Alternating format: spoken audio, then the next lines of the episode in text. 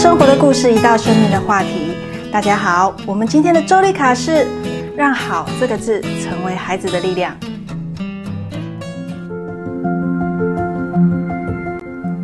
老师和父母对照顾孩子们都有一个默契。如果是孩子们突然太安静呢，就是有问题喽。最常见的就是我们会直接去抓个现行犯，处罚有用吗？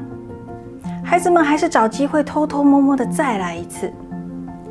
有没有想过，如果我们不抓不处罚，孩子会有不一样的反应吗？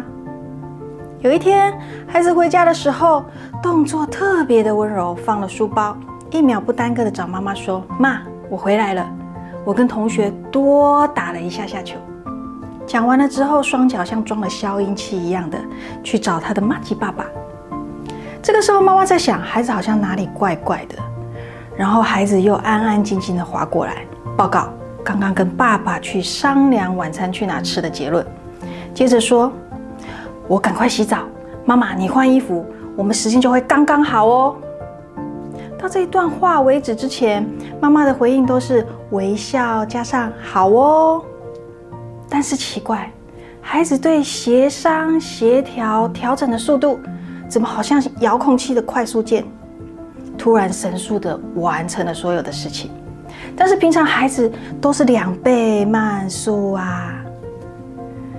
对话结束后，孩子们趁着迅速拿换洗衣服的瞬间，说了一段话。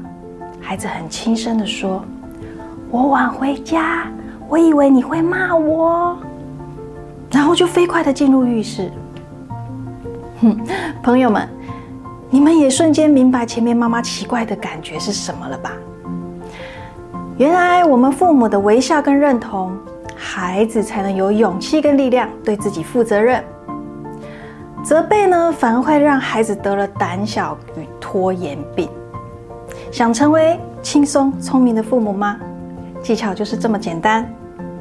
喜欢本期的话题，现在马上按订阅，开启小铃铛哦。我们下次见。